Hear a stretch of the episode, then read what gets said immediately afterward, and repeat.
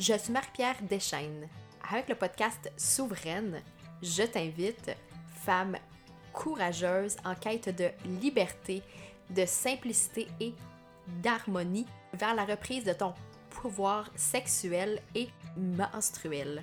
Envisageons ensemble une société nourrie par les connexions humaines qui accueille la beauté de la simplicité en harmonie avec notre nature cyclée.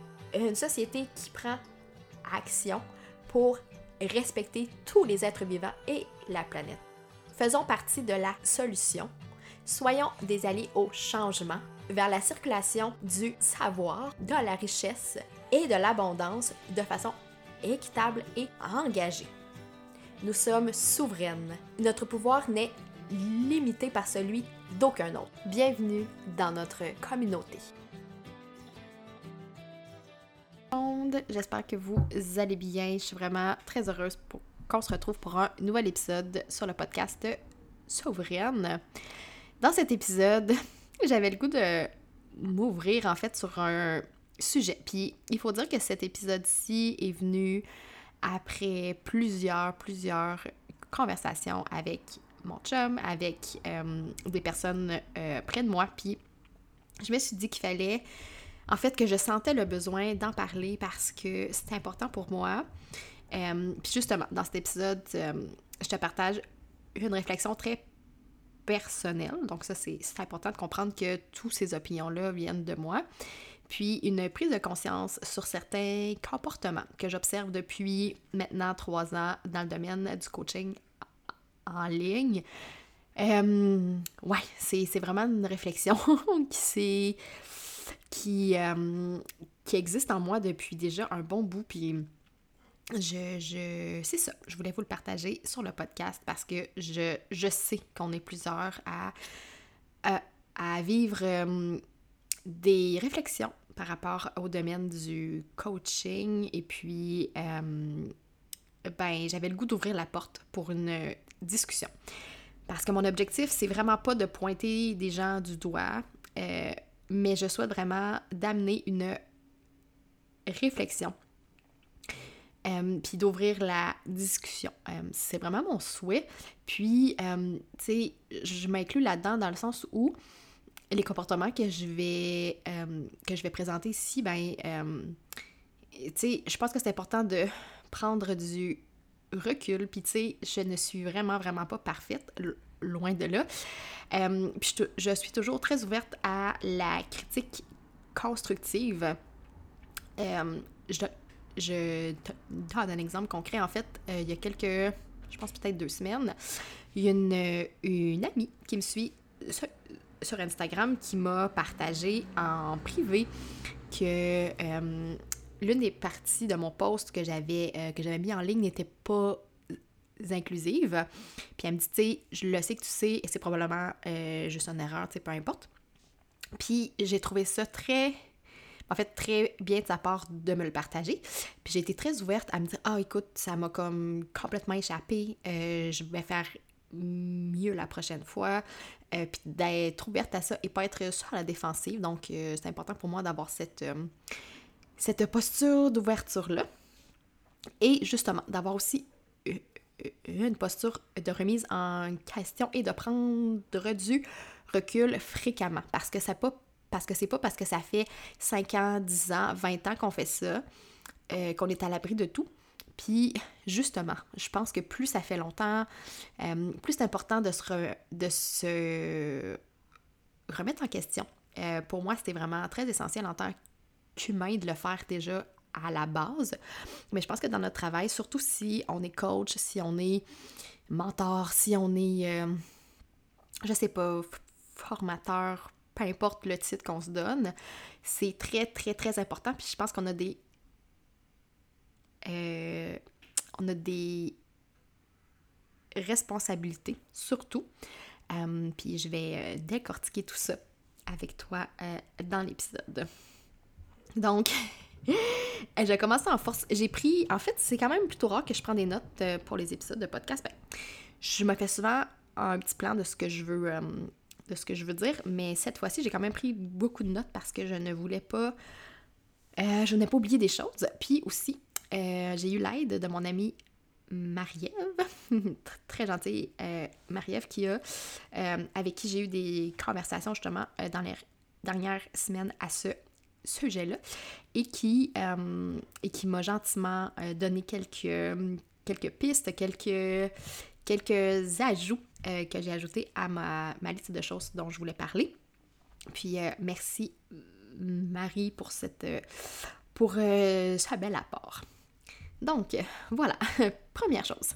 Et puis là, je parle de trois comportements toxiques que je vois dans le milieu du coaching, principalement en coaching business, mais pas que. Euh, aussi dans le coaching bien-être de façon globale. Donc, euh, c'est ça. J'avais le goût de partager trois comportements qui, euh, à mon sens, sont toxiques et qui doivent changer pour l'intérêt de tous et de toutes. Donc, le premier comportement qui, moi, me semble un, comportement à changer, c'est de présenter ses revenus en ligne sans donner aucun contexte. Là, je m'explique pourquoi je pense que c'est toxique, en fait. Euh, première chose, ben, en fait, ça manque de trois choses principalement. Ça manque de nuance. Euh, donc, ce que je veux dire, c'est que la plupart des gens qui présentent leurs revenus en ligne parlent de leur, euh, de leur vente euh, totale. Ne parlent pas nécessairement du profit. Euh, ils parlent pas de ce qui reste après les impôts, après qu'ils aient payé leur équipe si c'est le cas, après les dépenses. par exemple, quelqu'un qui qui présenterait un, un, revenu de 50 000 pour un lancement, tu dis, OK, parfait, il y a eu 50 000 de vente, mais euh, OK, là, il faut t'enlèves un minimum 20 à 25% pour les impôts euh, et plus. Il euh, faut que tu enlèves une partie si la personne inclut les taxes aussi là-dedans. Donc, ça, c'est un autre presque 15% si la personne doit payer son équipe, parce qu'il y a des fortes chances que si tu fais un lancement à 50 000, tu n'es probablement pas seul à travailler là-dessus. Euh, et toutes les dépenses qui sont liées à ça, donc toutes les dépenses euh, de ton entreprise, que ce soit euh, pour les logiciels, si tu loues un local, si tu, si tu fais affaire avec, avec différents, comment dire, différents, je cherche le mot, différents honoraires de personnes externes, comme par exemple si tu vas faire avec un graphiste, avec un un webmestre. Bref, tout ça, je trouve que ça manque de nuance parce que on voit le gros chiffre, mais dans le fond, qu'est-ce qui reste dans les poches concrètement des gens? Ça, c'est très, très, très rarement dit. Euh, il y a Jen Gauvin qui fait quand même une bonne job là-dessus, euh, qui habituellement présente euh, ses revenus puis ses profits de façon claire dans ses épisodes sur le podcast. Par contre, je vois beaucoup, beaucoup, beaucoup de personnes qui qui, qui vont flasher un chiffre seulement pour flasher un chiffre, puis je trouve que ça manque vraiment de nuance à ce, à ce stade-là. Aussi, ça manque vraiment de transparence souvent. Et puis là, évidemment, je mets pas tout le monde dans le même bateau. Et puis, comme j'ai dit au départ, je ne pointe pas personne du doigt. Euh, l'important pour moi, c'est qu'on fasse cette prise de conscience-là et que si tu te sens concerné euh, par ces pratiques-là, ben que tu te poses des questions, que tu prennes du recul pour changer les choses. Donc, je trouve que ça manque de transparence de présenter euh, ses revenus sans donner de contexte parce que, et ça c'est l'exemple de Marie qui, euh, qui partageait justement, si une entreprise dit qu'elle fait 500 000 dans un an, mais qu'elle ne mentionne pas qu'elle avait déjà un immense euh, euh, auditoire qu'elle a juste redirigé vers les nouveaux services. Je trouve que c'est comme. C'est un peu pour mettre la poudre aux yeux, c'est un peu pour dire OK, ben tu on fait 500 000 dans un an, c'est facile pour nous, mais euh, si la personne a juste pivoter dans son entreprise, si elle a juste euh, changé de niche ou si elle offre des nouveaux services, mais qu'elle avait beaucoup, beaucoup, beaucoup, beaucoup de gens, beaucoup de clients potentiels qui la suivaient déjà et qu'elle ne le mentionne pas. Je trouve que c'est vraiment pas transparent. puis c'est important en tant que consommatrice d'utiliser son discernement. Donc, de voir au-delà de ça, au-delà des chiffres qui sont présentés là, puis de questionner. Je pense qu'il faut je pense qu'il faut pas avoir peur justement d'aller vers ces gens-là euh, et de leur de leur poser des questions, de leur demander OK, est-ce que tu peux m'expliquer d'où ça vient? Est-ce que tu peux décortiquer mieux tes chiffres? Euh, C'est leur choix de le faire ou pas. Mais je pense que la transparence est de mise, surtout quand on partage des chiffres comme ça en ligne. Je pense que c'est très, très important de le faire. Puis, euh, je, trouve que ça crée un lien de confiance beaucoup plus durable, justement, avec des euh, clients potentiels. Aussi, présenter euh, ses revenus sans donner aucun contexte, pour moi, ça manque de sensibilité et d'éthique surtout. Je donne un exemple très concret.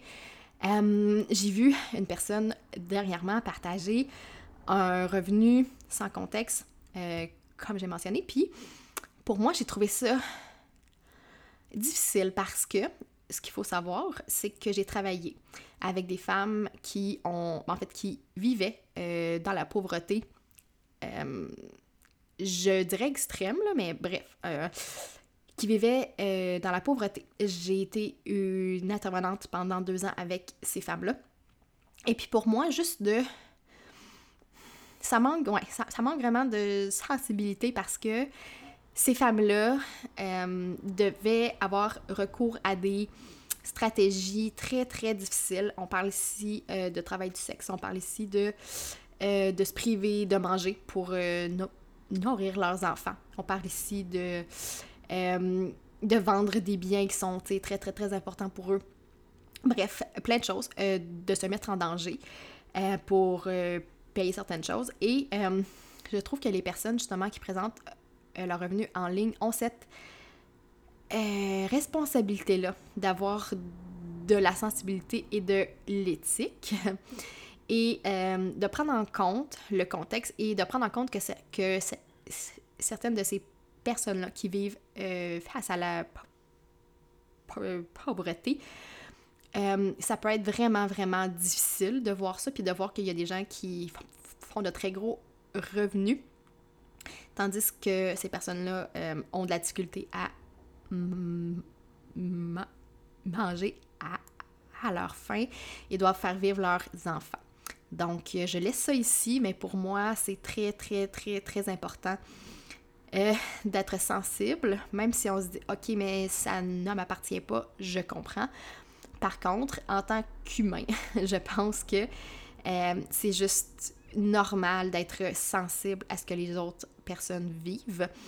Et euh, voilà, c'est ça, de faire attention à ce qu'on projette, à ce qu'on présente. Et pour moi, c'est vraiment juste la base. Et donc, aussi, présenter euh, ses revenus sans donner de contexte, pour moi, je trouve que c'est une tactique marketing vide, en fait, qui ne repose sur rien de concret, dans le seul but de susciter une euh, réaction. Et là, euh, j'ai même vu le statut ou, un post, là, je ne suis pas certaine, d'une personne qui mentionne clairement que son seul but, c'est de faire réagir les gens en mettant des chiffres comme ça euh, pour que les gens prennent action. Et puis c'est, je, je, perçois cette tactique marketing-là euh, comme étant seulement dans l'intérêt euh, du vendeur et non de la cliente ou du client. parce que je vois pas, je vois pas qu'est-ce que ça donnerait si la personne, sais, je, je vois pas en quoi c'est pertinent justement de partager ça sans mettre de contexte sans, euh, sans euh, ajouter rien, euh, sans ajouter de valeur, de valeur concrète. Je trouve que je trouve que c'est vraiment vide en fait. Puis c'est ça, je me demande en quoi c'est pertinent de le faire, en quoi c'est pertinent, et puis surtout à quelle version du succès financier ça correspond.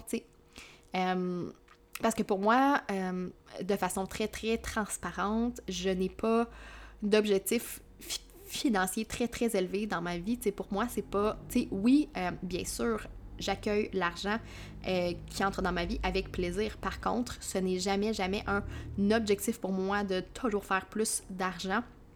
C'est vraiment d'avoir un impact beaucoup plus grand, puis l'argent est comme une conséquence de ça.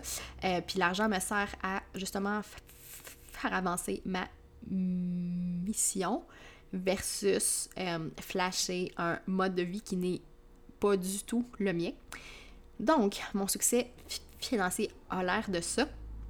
Par contre, je trouve que les gens qui partagent leurs revenus sans contexte, ça l'amène à une vision déformée euh, du succès, à une vision qui n'est peut-être pas celle qu'on souhaiterait mais c'est la seule qu'on nous présente, donc souvent on tombe un peu dans ce piège-là. Et je donne un exemple, un exemple concret euh, que je pourrais utiliser euh, dans mes stratégies si, euh, disons, je le souhaitais. Je pourrais dire, ah, tu sais, j'ai fait un lancement à 600 000 ce qui est vrai, en fait, parce qu'en participant à Catching au, à l'hiver 2021, on a fait ensemble un lancement à 600 000. Par contre, j'ai seulement eu une fraction euh, de ce montant-là, euh, évidemment.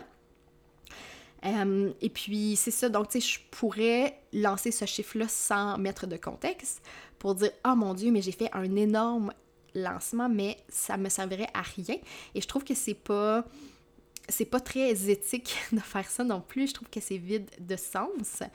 Euh, donc, euh, voilà. Voilà pour le premier comportement. Je pense en fait, euh, comment on pourrait régler ça, c'est si tu souhaites présenter tes revenus en ligne, il n'y a aucun problème à le faire. Par contre, je pense que c'est très, très, très important de mettre du contexte autour de ça, d'être nuancé, d'être transparente et d'être éthique et sensible à ce que les gens autour de toi vivent, à ce que les gens qui te suivent vivent et vraiment de le faire à partir de cette euh, posture-là versus de juste lancer des chiffres comme ça dans les airs. La, le deuxième comportement que je trouve toxique par rapport au coaching en ligne, c'est je vois beaucoup, beaucoup de gens travailler avec des populations vulnérables sans formation concrète. Et là, j'explique ce que je veux dire. Euh, je dirais qu'en ce moment, surtout depuis la dernière année, euh, il y a beaucoup, beaucoup, beaucoup de gens qui ont des défis de santé mentale, qui ont une santé mentale fragilisée, euh, dont la mienne. et puis, je trouve qu'on on mise énormément là-dessus parce que ces personnes-là cherchent une solution à leur situation, ce qui est euh, très normal parce qu'on veut toutes se sentir bien, on veut toutes se sentir en santé, on veut toutes euh, aller mieux. Et puis souvent, euh, je vois des tactiques qui sont utilisées, qui servent à manipuler des gens, qui servent à, les déclencher. Et là, ça c'est selon les propres mots d'une personne. Puis, tu sais, elle est déclenchée, ça, ça veut dire leur faire vivre des émotions difficiles et potentiellement les euh, euh, replonger dans un trauma pour se réjouir quand, quand la personne achète. Euh, ça, j'ai trouvé ça vraiment, vraiment difficile à lire en fait parce que je ne comprenais pas cette tactique-là. Je me suis dit, OK, les gens qui sont déclenchés vivent euh, des émotions difficiles, vivent quelque chose, vivent un stress, et puis la personne se réjouit quand la personne, quand la personne qui a été déclenchée achète un programme qu'elle vend, achète un produit qu'elle vend, puis je j'arrivais pas à comprendre le euh, raisonnement derrière tout ça, en fait, puis j'ai trouvé ça difficile parce que je pense qu'on est vraiment rendu euh, on n'est plus rendu là. On n'est plus rendu au fait de peser sur les points, sur, les pain points de nos clients. ce n'est vraiment pas éthique de faire ça. Ce n'est vraiment pas bien. Puis les gens ont pas besoin de ça. Ont pas besoin de vivre des émotions difficiles, de vivre des émotions, on va dire, négatives dans un sens pour acheter. Selon moi, ça ne devrait plus exister. Et puis c'est surtout dangereux. Surtout, surtout quand les personnes qui proposent ces services-là n'ont pas les compétences et les outils euh, pour accompagner les personnes qui vivent justement, euh, que ce soit des défis de santé mentale ou euh, des défauts au niveau de la confiance, au niveau de l'estime, bref, tout ça. Je pense qu'il faut se demander de façon sincère si on a les compétences justement pour accompagner les gens, pour offrir le service qu'on vend, pour offrir le produit qu'on vend c'est aussi très dangereux, et ça, c'est un post que mon amie Marie-Ève m'a partagé euh, de quelqu'un qui euh, mentionnait que c'est vraiment très dangereux de s'improviser professionnel en santé quand ce n'est pas le cas. Très, très, très important. Euh, ce ne sont pas des... En fait, ce, sont des pratiques qui sont encadrées par des ordres professionnels et il faut cesser de faire des fausses promesses de guérison, de OK, ben je vais guérir ta dépression, je vais guérir ta ton anxiété. Bref, il faut cesser de faire ça, absolument. Parce que ce, n'est pas ce qu'on offre. Euh, Puis, même les médecins sont pas là, euh, en tout cas, ils sont pas là pour nous dire qu'ils vont guérir tout ça. Donc, il faut absolument prendre du recul en tant que coach et se demander si on a les compétences, si on a les outils pour le faire, si on a les outils euh, vraiment de façon concrète pour accompagner ces gens-là. Et, euh, ben, tu sais, pour moi, ça a été un cheminement, puis je me suis vraiment euh, demandé parce que je me demande à chaque fois, quand j'accompagne les gens, est-ce que je suis la bonne personne pour faire ça, tu sais? Puis j'ai quand même un parcours avec une maîtrise en travail sociale. Euh, j'ai fait trois ans d'intervention. Donc, j'ai développé une expertise en euh, relation d'aide. J'ai aussi fait une formation dernièrement de neuf mois euh, en cycle coaching. Fait que, pour moi, c'est très, très, très important d'aller chercher les outils de façon concrète. Puis, je fais aussi de la formation continue à ce sujet-là et jamais, jamais, jamais je je n'oserais euh, proclamer que je guéris euh, quelque chose. Ce n'est définitivement pas mon objectif. Et sur mon site web, sur, ma page de coaching, c'est écrit très, très clairement ce que je, je fais dans, dans mon coaching et surtout ce que je ne fais pas. Et c'était très, très important pour moi de clarifier tout ça et de dire spécifiquement ce que je ne fais pas pour être certaine que les personnes qui s'engagent dans le coaching avec moi sont au courant de ce qui se passe, sont au courant euh, du processus, sont au courant de ce dans quoi elles s'embarquent. Et pour moi, cette transparence-là est euh, primordiale et euh, très, très, très importante. Donc, je vous, je vous encourage, en fait, si vous êtes coach, à faire la même chose sur votre site web ou sur votre, euh, sur votre page où vous vendez vos services ou vos produits, à vraiment clarifier ce, ce, que vous offrez et ce que vous ne faites pas, surtout ce qui n'est pas dans votre rôle. et puis comme ça, c'est parce que je pense que même si ça semble clair, même si ça semble euh, évident, ben ça ne l'est pas parce qu'il y a beaucoup, beaucoup de gens qui jouent là-dessus, qui jouent euh, sur cette zone grise-là. Et donc, euh, très important, selon moi, de vraiment clarifier les choses et ne vous gênez surtout pas pour en mettre plus que moins. très, très, très important d'être transparente. Et le dernier comportement toxique que je vois dans le coaching en ligne, c'est de présenter un rythme de croissance malsain et irréaliste. Et là, je parle surtout pour le coaching business, mais je pense aussi que ça s'applique euh, très bien au coaching bien-être, au coaching euh, développement de soi. Et là, je vous mets en contexte. Euh, en fait, j'ai lu la semaine dernière, je pense, sur Facebook le post d'une, d'une femme, d'un entrepreneur qui demandait pourquoi son entreprise n'a pas le succès qu'elle espérait après trois mois de lancement. Et là, ça, ça m'a. Ça m'a allumé vraiment une lumière parce que je me suis dit, OK, cette personne-là a des attentes irréalistes parce que c'est ce qu'on lui présente. C'est ce qu'on lui dit. On, on, on lui dit, lance-toi en affaires, ça va bien marcher.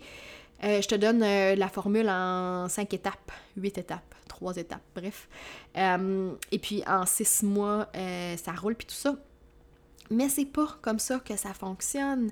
En fait, c'est ça, souvent, je vois des personnes qui proposent une formule toute faite ou des techniques à unique pour lancer sa propre entreprise et faire beaucoup d'argent rapidement parce que c'est souvent là-dessus que ces personnes-là pèsent en disant Ah oui, tu je te vends, euh, je te vends euh, du coaching à 3 à 5 000, à 10 000 dollars.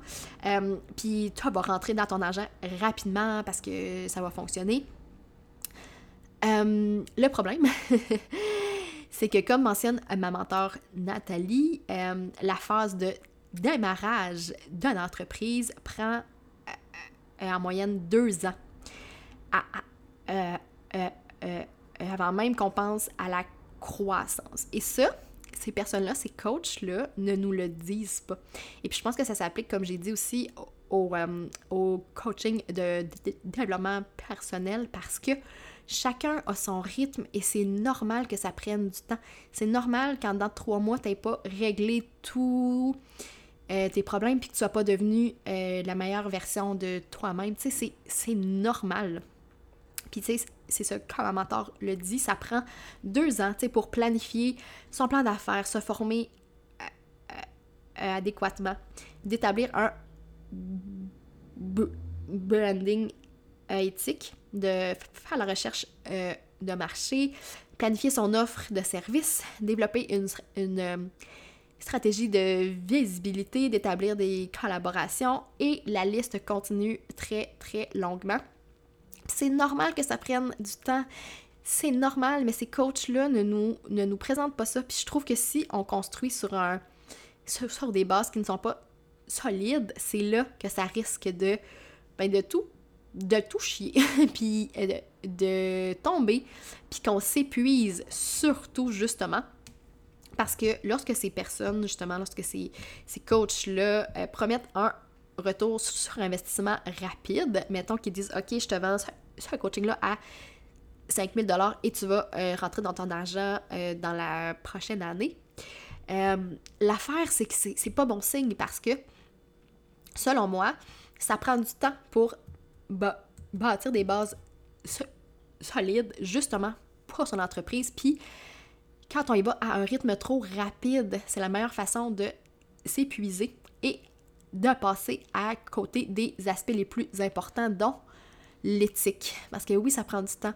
Puis tu peux pas juste. Euh, je donne un exemple que ma mentor euh, donnait dans un épisode de podcast que souvent les gens prennent un nom pour leur entreprise sans euh, rechercher avant si le nom est déjà pris.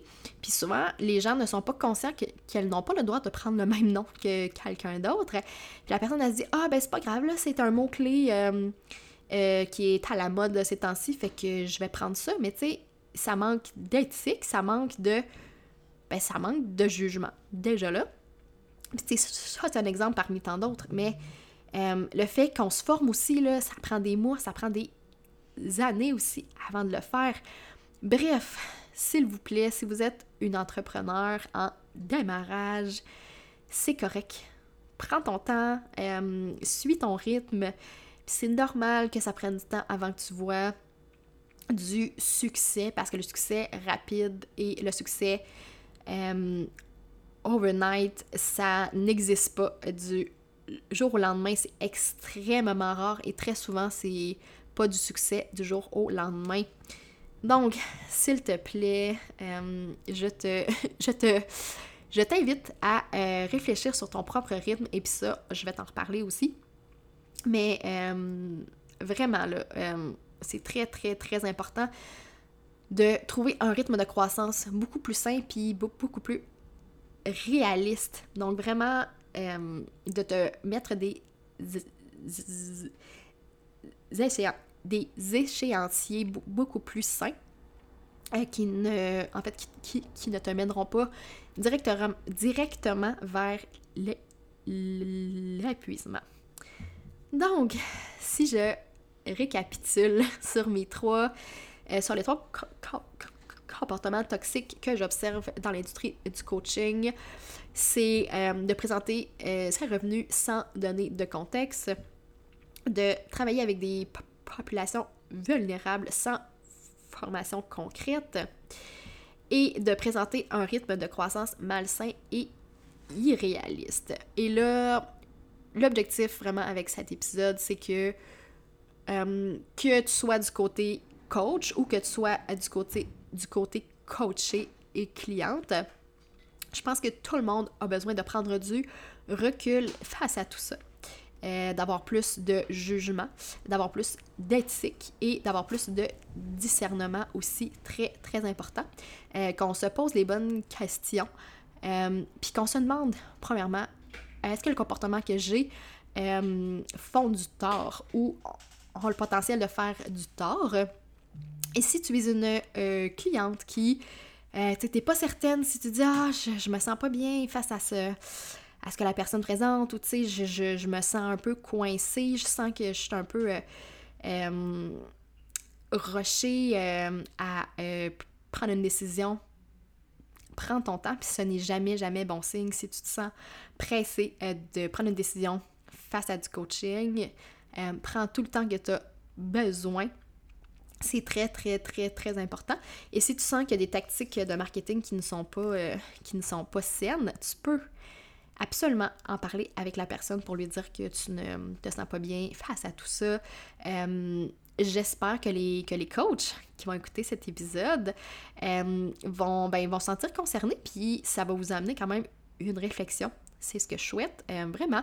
Puis si tu es une coach euh, et que tu as quelque chose à me partager par rapport à ça, euh, si tu as des réflexions, si tu as des ajouts à faire, si tu as des nuances à me partager, ben ça me ferait immensément plaisir qu'on en discute ensemble de façon constructive. absolument. Ma porte est toujours ouverte. Donc, tu peux me faire signe sur Instagram ou par courriel. Euh, toutes les informations vont être dans la barre d'infos.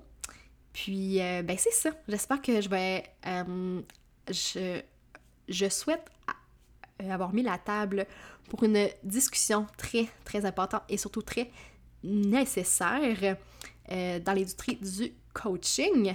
Et sur ce, si tu as aimé l'épisode, je t'invite à le partager en story.